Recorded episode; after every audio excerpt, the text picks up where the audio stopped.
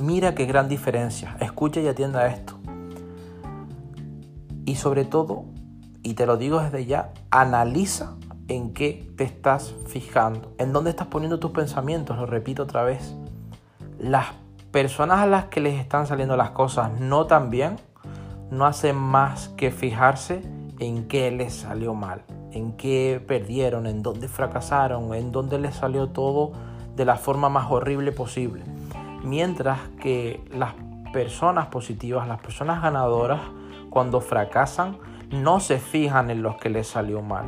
Se fijan, y cuando digo de fijar, no solamente sus ojos, sino también su mente, en las cosas que les salieron bien. ¿Para qué?